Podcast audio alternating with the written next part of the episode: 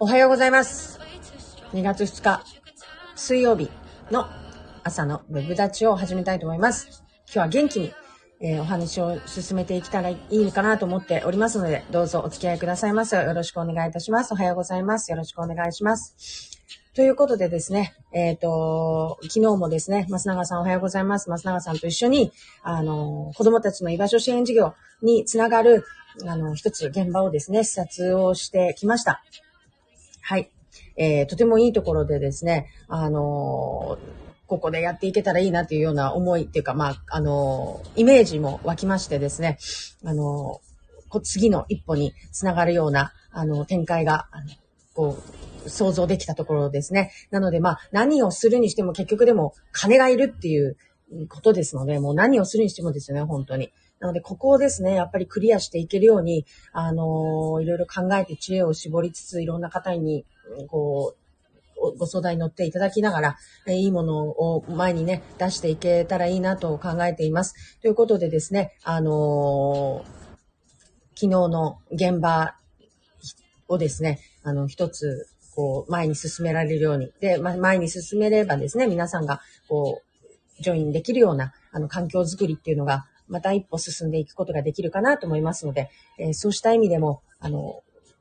期待して、あの、見ていてくださればいいかなと思います。おはようございます。えー今日初めて視聴していただく方も、あのおられるみたいでありがとうございます。山中と申します。えっ、と、普段は水産業のことをメインに、あの、進めているところですけれども、その中でもですね、あ、その中っていうか、そう、他にもですね、いろいろ、あの教育の学習機会の、を皆さんに広げることであることとか、子供たちの居場所支援のこととかですね、保護猫のこととか、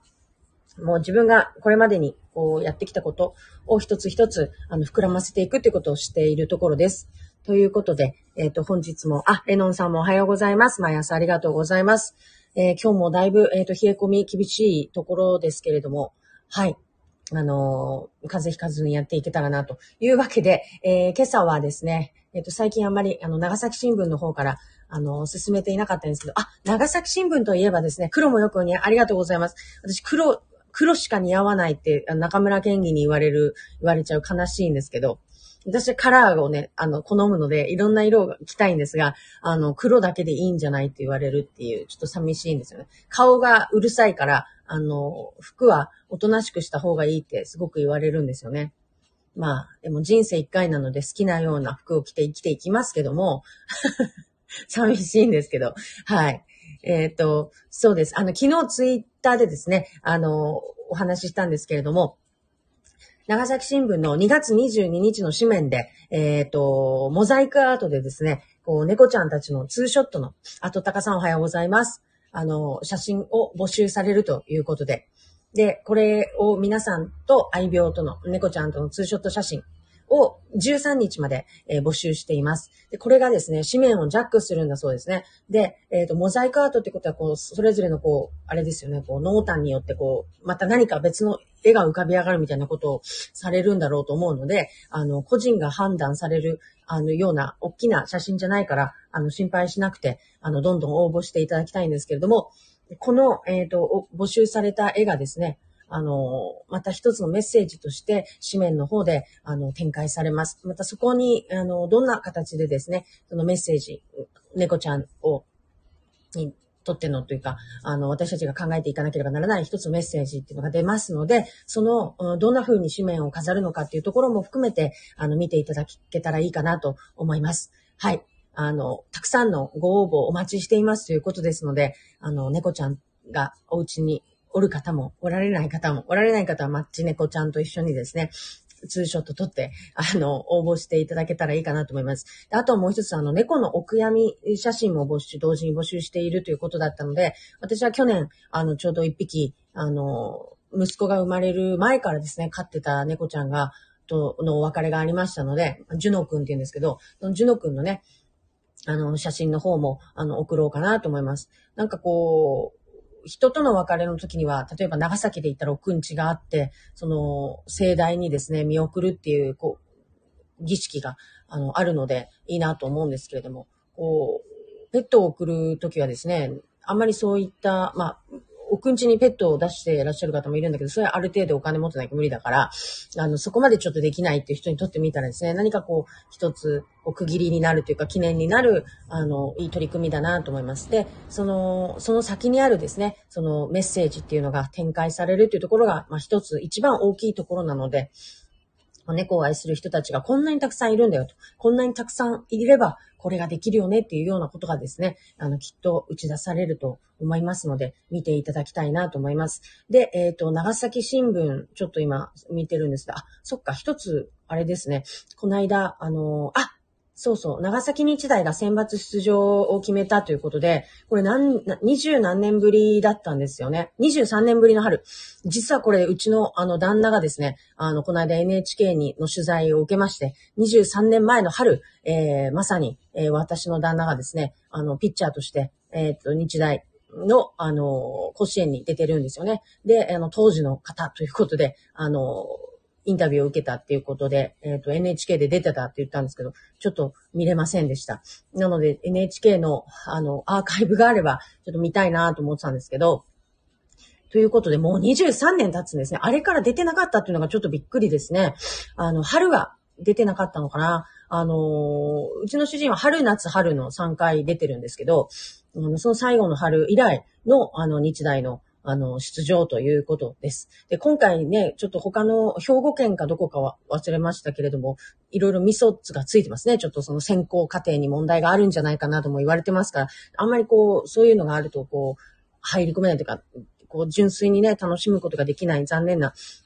感じになっちゃいますけれど、なっちゃうので、あんまり大人の事情でね、この子供たちの、あのこう、頑張りに、あの、泥がついてしまわないようにですね、大人はしっかり、あの、こういう時こそ頑張ってほしい、あの、誠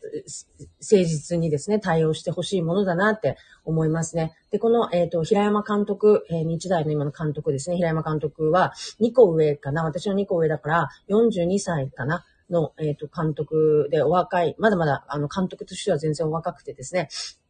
若いんですが、若いからですね、すごいのは、やっぱりいろんなこう、先進機器みたいなのをもう練習の中に取り入れておられて、その、選手の体調管理とかをバッチリされてます。だから感覚でね、なんとなくやってたっていうもう、世界じゃなくなってるんですよ。で、あの、ちゃんとこうデータに基づいた、あの、練習とかっていうのが、あの、行われているということで、あの、もう何年も前からですね、その、されて、何年前かなあの、代が変わって、あの、その前はあの、どこでしたか沖縄小学の監督だった、あの、方がずっと長日で、あの、されていたんですけれどもね、あの、平山監督に変わって、で、えー、ここ5年ぐらいかなと思うんですが、あの、頑張って来られたと。で、この間もお話ししたみたいに、あの、熱中症可視化プロジェクトの時にですね、あの、こちらの長崎日大の方にも協力をしていただいて、選手の皆さんのこう、発汗量と、あと、い、あの、飲んだ、あの、お水の量とかをですね、ちょっと測る、こう、機械を持っていって、で、アプリでこう、熱中症の、アラームを出すっていうアプリだったんですけれども、それの研究開発のところで、あの、お力添えをいただいたっていうところもありましてですね、非常に私も、あの、こちらの長崎日大の野球部には思い入れがあるので、あの嬉しい、えー、選抜出場になりましたね。ということで、あの、こいつから始まるんですかね？ちょっともう、昔だったらこう、選抜がいつからで、甲子園がいつからでとかっていうのとかってよく知ってたんですけども、何も、最近はこの人生の中に、あの、野球のイベントが取り入れられなくなってしまったので、なかなかいつやるのかわからないんですけども、コロナがね、心配です。えー、チームの中でコロナがあったりしたらもうその時点でね、試合出れなかったりとかすることになるんだろうからですね、あの、気をつけて、やっていってほしいなと思います。あ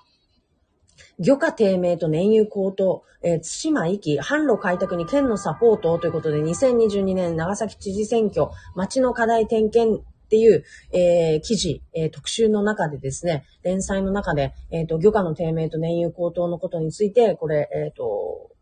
取り上げられております。ので、ちょっと、え読んでみましょうかね。長崎県知事選の告示が3日に迫った。私たちの暮らす町の現在地を確かめ、未来に思いを巡らせる4年に一度の機会でもある。農業業、観光インフラ整備、人口減少、県内各地の課題を点検するということで、あまあ、どうでもいいところ読んじゃったんですね、今ね。えっ、と、うんと、大事なところ、大事なところは、これ読んで30分終わりそうな気がするので、結構長く書いておられますね。えー、漁協購買課の、そっか、えー、今はですね、あれなんですって、重油のね、あの、価格が非常に上がっていて、1リットル67円。それ、それが、現在1リットル100円まで跳ね上がってるんですって。だから、大型船の場合は1回出漁すれば、はあ、燃料代が約10万に上ると。一回でですよ。と、とんでもない。で、そう、この間これ聞きました。えっ、ー、と、長崎市内で一番大きい漁協とも言える、えっ、ー、と、新宮漁協さんの方に行かせていただいた時にですね、えっ、ー、と、燃料代の話になって、やっぱあそこは結構大きい船があるんですね。10万トン以上のやつに、この、この間新しく建造したので、なんだったっけな、なんか30、トン、30トンクラス、30トンクラスの、なんか、大きな29トンとかっていうのを作ったんだそうなんです。で、えっ、ー、と、国がやってるハマプランっていうのがありましてですね、このハマプランはですね、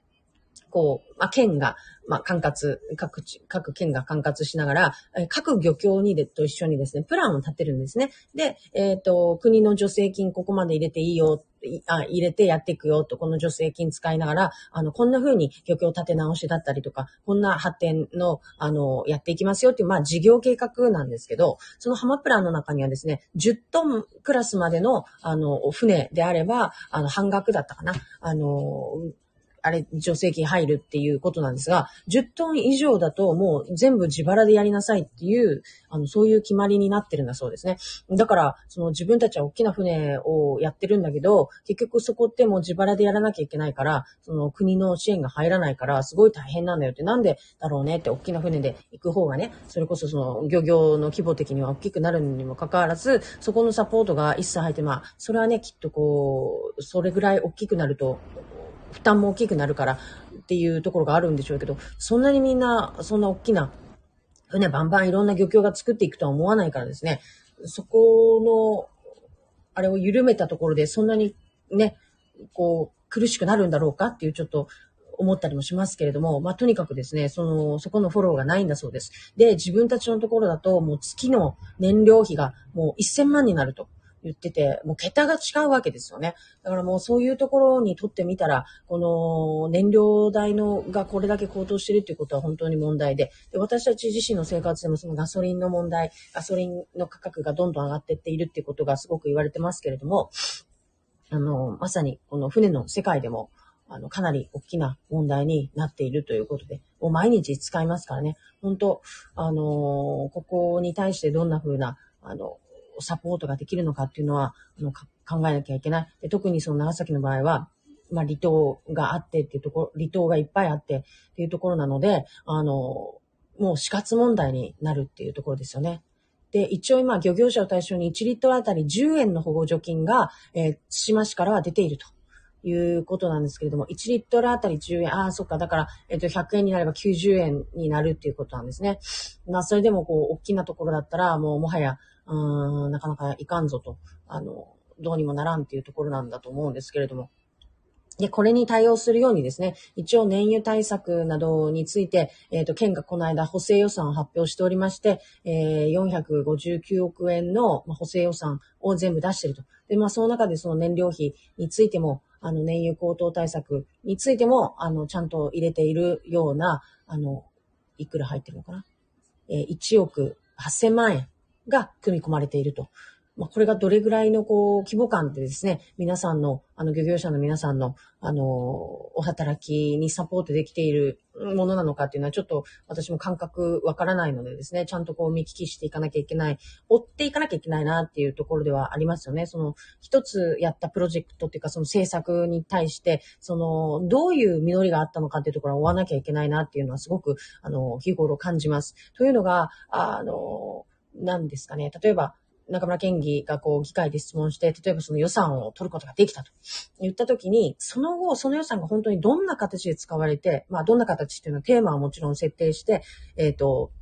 確保してくるわけですが、それが、あの、使われた後にどんな実りになっているのかっていうところまでは、あの、しっかりですね、えー、こう、追いかけていかないと、何のためのお金だったのかなって思われてしまったりすることもあるんだと思うんです。なので、えっ、ー、と、今回のですね、こうしたその、それぞれに当てられているお金がですね、その補助金っていうのが、何になったのか、どんな形で結実してっているのかっていうのは、しっかり追って、そして報告していく必要があるなと。やって終わりだとやっぱり雑になってしまうので、あの、そこは必要だなと。で、もちろんそれはされてるんですよ。なんですが、あのね、なんて言ったらいいのかな。あの、この間、えっ、ー、と、1年前ぐらいにですね、あの、私ずっとその、この仕事する前からそのビッグ N スタジアムをどうにかしたいって、すごいしつこく思ってた。その、さっき言ったように、この主人のね、仕事の関係もあって、まあ、三菱重工長崎の公式野球部だったので、あの方たちのこう、ホームグラウンドみたいなもんだったんですね、ビッグ N が。で、えっ、ー、と、チームがなくなって、ビッグ N 自体もその、なんていうのかな、あの、野球以外で使われてるっていうこともなく、あんだけ、あの、九州の中ででもですね、非常に、ああ見えて、立派な施設なんですね。えー、なんですが、こう、用いられ方がなんかこう、もう本当野球しかない。もっとできるのに、あんな街の中でね、しかも平和公園だって隣にあって、なんかこう人の流れも作っていけそうだし、浦上川があって、なんか、なんかできそうじゃないですか、もうちょっとね。あの、やろうと思えば。なんかもうちょっと賑わいなのか人の流れなのか、何かができそうなにもかかわらず、もう野球をする人にしか、あの、行くことのない施設になってしまっているってことにすごくもったいなさを感じたので、あれを何かしたい。まあ結構具体的に、あの、プロジェクト考えて持って行ってたんですけど、ここではちょっと割愛しますが、その時に、あの、えっ、ー、と、その流れの中でね、この間ちょうどそこの、えっ、ー、と、ビッグエムスタジアムの指定管理者が変わるタイミングだったんです。で、指定管理者を、あの、4年に一度かな、変えて、あ変えるというか、その、公募を受けて、こう、セレクトするんですけど、プロポーザルみたいなのがあるんですが、その時に、その、新たな戦力の側の方にですね、ちょっと入らせていただいて、あの、いろんな、あの、まあ、入らせていただいてというか、ちょっと私も一度そこをね、どうにかしたいという思いがあったのでっていうところで、あの、加わらせていただいて、あの、ちょっと計画とかに口出しとかしたことがあったんですけど、その時に、あの、結局、県の持ち物なんですが、そこが。そこが、えー、指定管理に入るんですよね。じゃあ私が入ったとします。で、4年間頑張ってたとします。そしたら、じゃあ次のその指定管理者が変わるときに、そのプロポーザルがある、公募があるんですけど、その、なんていうのかな、あの、まその項目があるわけですよね。こうどうだったか、こうだったか、お金の面で大丈夫な団体なのか、あなたたちはとか、どんなプランを持ってるのかとかっていうところの未来の話とは別にですね、過去のその、これまでやってきた業績のところを評価する、まあ、シートみたいなのがあって、それで評価されるんですけど、いやいやいやいや、なわけないだろうじゃないけど、いや、これちょっと甘すぎでしょみたいな、えっ、ー、と、評価が書いてあったりしたんですね。それはその、今の人たちを、あの、批判しているとかではなくて、その、なんて言ったらいいのかな。だから、その、もちろんそこに公的な、あの、県の持ち物だから県がお金もある程度、もうある程度っていうかほとんど出してやってるんだけど、それに対してその指定管理者が入って管理をしてきましたっていうその実績に対する評価が、ちょっとね、本当にただ維持してただけなのにもかかわらず、もうトリプル A みたいな感じだったんです。それを見た時にちょっとこう違和感があってですね、もっと用いられ方として、そのやりようがあるはずなのに、そこは、えっ、ー、と、いいんだ。そこはあんま気にしないんだっていうところで、ちょっと、その消極的なというか、いや逆に積極的なその評価基準にですね、疑問を持ったりもしたんです。だから、あの、しっかりと、その、お金を投じたところに対しての評価っていうのは、あの、まあ、行政だからですね、しっかり出してるんですが、それが正しいかどうかっていうのは、まあ、ちょっと一歩立ち止まって考えた方がいいのかもしれないっていうのをすごく思ったんですね。とりあえず、えっ、ー、と、シートがあって、それの業績評価を出さなきゃみんな納得してくれないから、まあ、とりあえず AA で出しとくか、じゃないけど、そんなね、雑なこときっとしてないって信じ、信じますが、もし、そんなこ、そんな感じのテンションなんだとしたら、これはやっぱり一個一個ちゃんと見直していかなきゃいけないし、えー、いけないことだと思うんですよね。だから、あの、補助金、補助金じゃない、例えば予算を取りました。で、じゃあその、えっ、ー、と、あと、どんな形で、えー、そのお金が、あの、使われて、どんな実りがあったのか。で、その実りに、っていうのは、私たちの期待したようなものだったのかどうか。までとかですね、含めて丁寧なやっぱりチェックっていうのが、あの、必要になる。必要だし、それを、あの、市民の側も求めていいんじゃないかなと思います、もう少し。じゃないと、税金を払、納めて、えー、その税金を使ってこの町が維持されていってるわけですから、うん、そこに、そのお金の使われ方、実りっていうのが、え、なんかいまいちなんですけど、だとしたら、やっぱそこは、あの、ちゃんとね、求めていく。そうじゃないでしょっていうところは、言っていていいところなのかなっていうふうに思います。あ、カズさんもおはようございます。省庁でもありましたよね。ということで、やっぱ、こう、業務がね、こういろんな範囲にあって、で、各部局の方たちもものすごくたくさんのことを、あの、追っているんだと思うんですよね。その中で、こう、ああ、そう。前もちょっとお話ししたかもしれないんですけど、今までのことを維持していくための業務っていうのだけでもうね、多分98%とか99%なんだと思うんですよ。もうそれを維持するだけの業務で99%だとしたら、残りの1%でこう、新しいことをしろってしなきゃいけない。だとするとですよ。でも議会で言われることはおそらくこの維持するところというよりは、その、えっ、ー、と、新しいことをしろの要求の方が多いんだと思うんですよね。でも、あの、お小遣いと一緒でですよ。やっぱりこう、1000円あっても900円は、その、例えばコロコロコミックとあれを買うって、うちの息子が例えば決めてたとして、で、残りの100円で、でも、あれもしたい、これもしたい、あの、ポケモンアルセウスが欲しいとかっていうことを言ってるのと同じような無茶感。この、えっ、ー、と、噛み合わなさが多分あるんだと思うんですよ。だから、えっ、ー、と、今しなきゃいいけないことっていうのは、おそらくその今もう使ってる、すでに使ってる90%のあのお金の使い方を一回見直しすっていうこと、見直してるんだろうけど、見直してるんですかねお金の使い方であったり、業務の内容ですよね。を一回見直さなきゃいけないんだと思うんですよ。でも、これってまた、その、いろんな人がいるから、それを削るってことは、お前、俺たちを馬鹿にしてんのかみたいな話も出てくるということは、もうめんどくさいから、わかりました、もう全部やりながら、新しいこともやりますからって言って、答えていくことでしか、もう、あの、対応しきれなくなってるんじゃないかなと思うんですよね。だから、要求する側もですよ。もう、さすがにこれ見直した上で、えっ、ー、と、ここ、この部分は、え、将来に残していくっていうことを、もう、諦める必要もあるよねっていう、あの思い切りっていうのをね、こっち側を持たなきゃいけないんじゃないかなっていうふうに、ちょっと思ったりします。まあ、って言ってる私、今ちょっと自分をすごくね、この辺から、はって思っちゃったんですけど、何を、っていうのが、言うのは簡単ですよね。その、そうそうそうそう。私昨日なんかすごいイラッとしたことがあって、あの、言うのは簡単なんですよ。その批判するのは。ああでもない、こうでもない。えっ、ー、と、こうするべきですよ。こういう課題があるんですから、みたいな。それはわかるし、みんなわかってんだけど、じゃあどうすんのかっていうところを話すべきなんであって、今からですよ。えっ、ー、と、来年の4月にね、それこそその、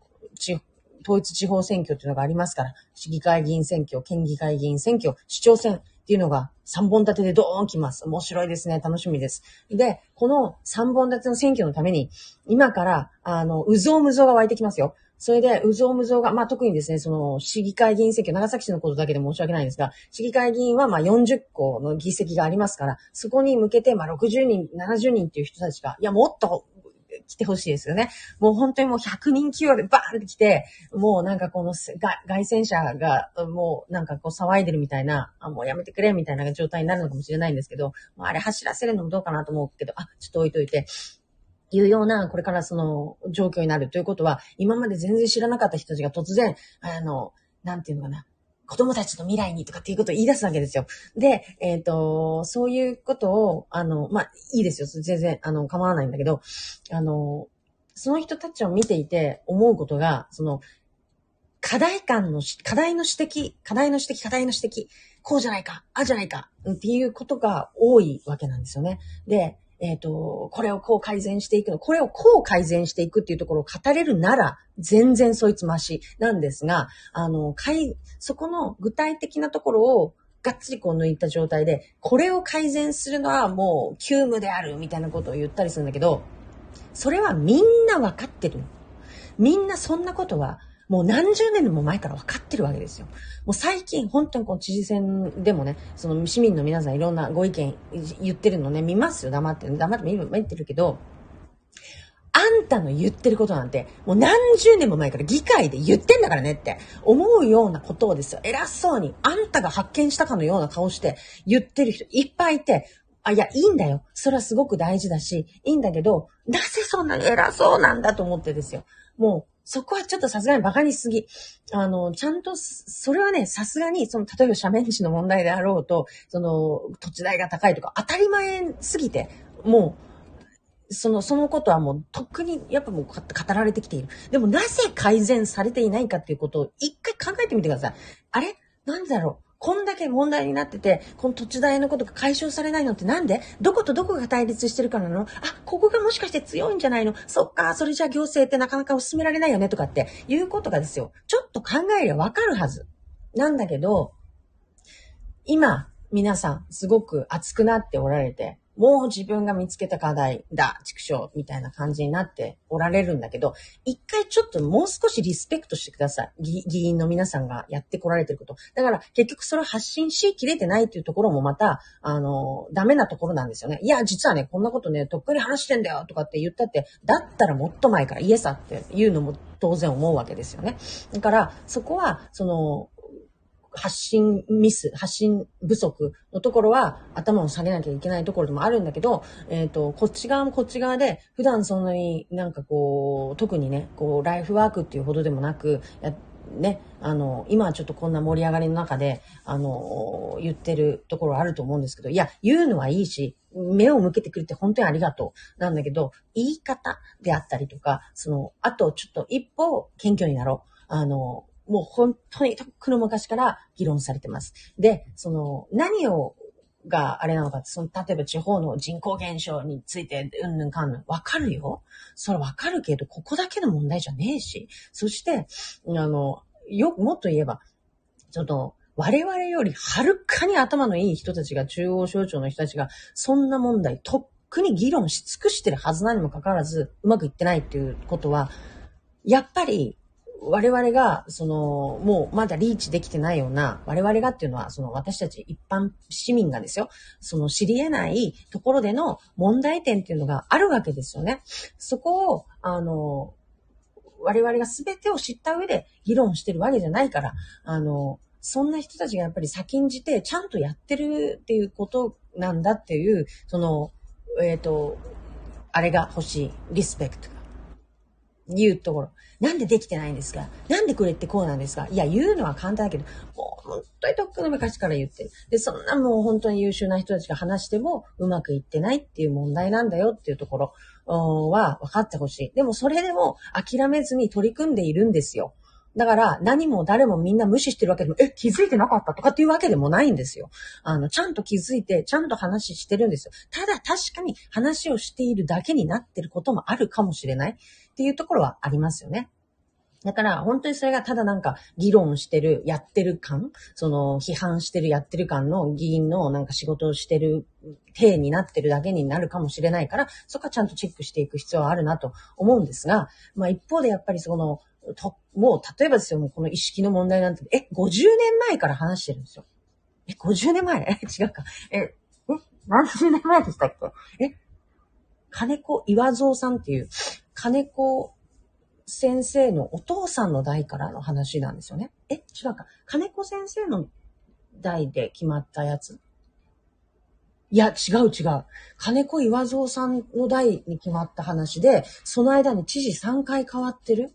ような話ですよ。でも、こんだけこう、もつれもつれもつれているっていうことに対して、いきなり、あ、やめますって言えます？言える？できる？私言えない。さすがに私空気読まないような人である私ですら、やっぱそこは言えないかもしれない。だから、その、そんな簡単には言えないっていうところですよね。だから、そこのプロセスをしっかり分かった上で、やっぱり、あの、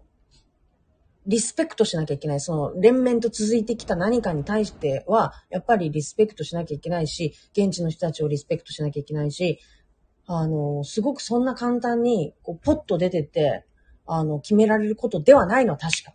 だと思うんですよね。だから、なんか、今何の話でこんななんか熱くなっちゃってんのって今思うんですけど、あの、そうそうそう、最近その、もう、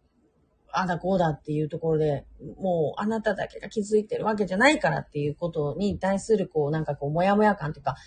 あまりにね、その今まで発信をしてこなかった議会のせいではあるんですが、あの、議会のせいではあるんですが、とかと私別にね、一般人だし、ただのプロ市民なんですけど、議会人でも何でもない、ながらね、生意気言わせてもらいますが、やっぱそこの発信が足りてなかったっていうことによって知られていない弊害があって、で、知られていないことで、お前ら仕事してないだろうって見えてしまっている。だからまあ、突き詰めれば全部議会側の人たちの問題なんですが、でも確かにそれはずっと話して、えっ、ー、と、来ていることだよってことは知ってほしいかなと思います。あ、ありがとうございます。えっ、ー、と、小さいことで PTA でもあるあるです。あ、あの、とったかさん、あの、謝ってるマークがいっぱい入ってますけど、全然そのとったかさんをイメージって言ってるんじゃないんですよ。全然です。全然違います。あと、私たちもなんでを知ることが大事。まさに、あの、そう言っていただけて本当嬉しいですね。なんでこうなってるのかっていうことを、あの、聞いてほしい。で、でも聞くときに、もう明らかにこう、なんかこう、なんていうのかな。この流れ好きですが、今日もアーカイブできない予感。いや、これはね、全然残しますよ。これは全然大丈夫だと思う。プロ市民、あくまで一プロ市民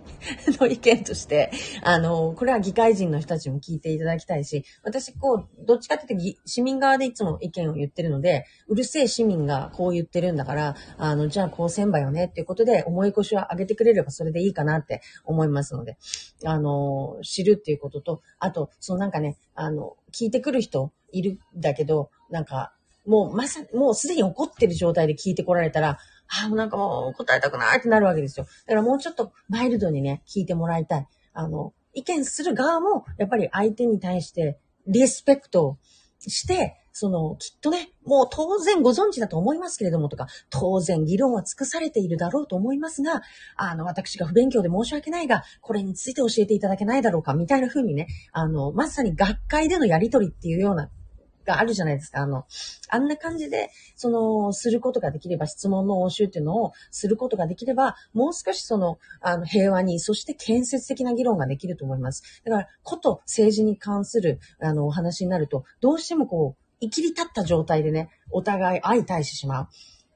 そんなの絶対うまくいかないじゃないですか。だから、もう、だってそもそももう相手を論破してやろうと思って来るわけですから。だからもう、わあ、もう論破してやろうとしてるっていうね、意見とかやっぱいっぱい、いっぱいというか、そのメールでいただいたりするんですよ。もちろんそうじゃない丁寧なメールもあるけども、あの、やっぱりそういうのはですね、俺はこう考えてんだ、お前ら考えてないだろうが、って、この野郎みたいなのとかが、もう来た時にはもう、なんていうのかな、あの、最初から説明しなきゃいけないけど、言い訳になっちゃうしですね。そうすると、こう、要所っていうか、あの、大事なところっていうか、あの、聞かれてるところだけお返しする。でもそうすると、物足りないわけですよ。あの、自分の帰あの、質問したことが返ってきてない。これは怠慢だとかって始まるわけ。だから、何をやったって文句言うつもりでやってきてる人に対してはもう何もしないっていう、もう私法律を作りたい。もうそれぐらい、そのなんかもう、時間の無駄。